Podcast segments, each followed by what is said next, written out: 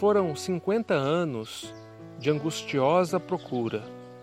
Os irmãos Adolfo e Antônio perderam o contato quando deixaram o estado de Pernambuco na década de 1960 e se mudaram para a região sudeste do Brasil, em busca de melhores oportunidades. A comunicação na época era difícil. Embora tenham se procurado por vários anos, não conseguiram se reencontrar. Quando Adolfo se aposentou, decidiu retornar à região Nordeste, instalando-se em Maceió.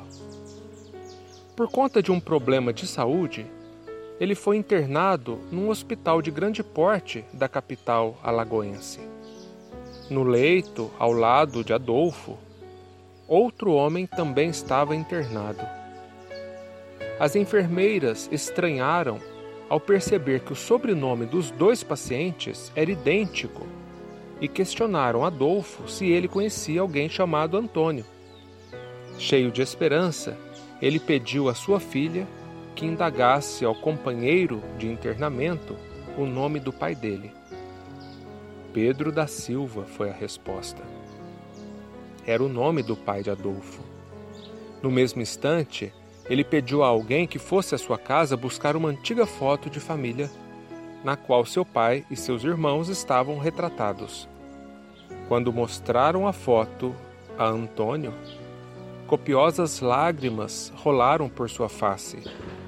Não havia mais dúvidas, os irmãos haviam se reencontrado. Antônio também se mudara para Maceió na ocasião de sua aposentadoria e eles não faziam ideia de que moravam próximos um do outro há quase dez anos. Tantos anos passamos separados, tantas foram as tentativas frustradas de nos reencontrarmos para de repente sermos internados no mesmo dia, um ao lado do outro. Foi um reencontro de emoção indescritível, um verdadeiro mistério de Deus, revela Adolfo, emocionado encontros, desencontros, chegadas, despedidas, alegrias, tristezas. Em nossa existência, nada ocorre por acaso. As provações e tribulações pelas quais passamos, os sucessos e os insucessos da vida, o país no qual residimos, a religião que professamos, as condições financeiras de que desfrutamos, para tudo há uma explicação. A família na qual fomos acolhidos, as amizades que cultivamos, o companheiro ou companheira que elegemos, os filhos que nos foram confiados, nada disso deve ser atribuído ao acaso. Atentemo-nos às nossas escolhas. São elas as responsáveis pelos acontecimentos tanto do passado quanto pelos do presente e futuros, felizes ou infelizes, comumente atribuídos ao acaso, à sorte ou ao azar.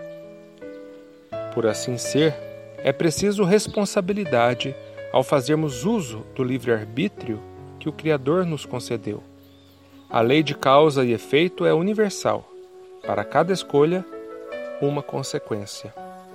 Sem dúvida, é certo que podemos contar com a misericórdia divina que leva em conta as nossas fraquezas. Porém, no devido tempo, quando estivermos preparados, a justiça de Deus permite que reparemos as faltas cometidas, registradas no tribunal da consciência.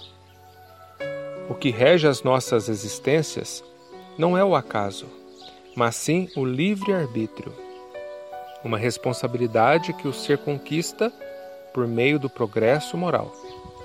Afinal, imprevisível é a presença divina, surpreendendo a qualquer falta cometida. Insuspeitável é a interferência divina, sempre vigilante. E inesperado é a ocorrência divina, trabalhando pela ordem. Pensemos nisso.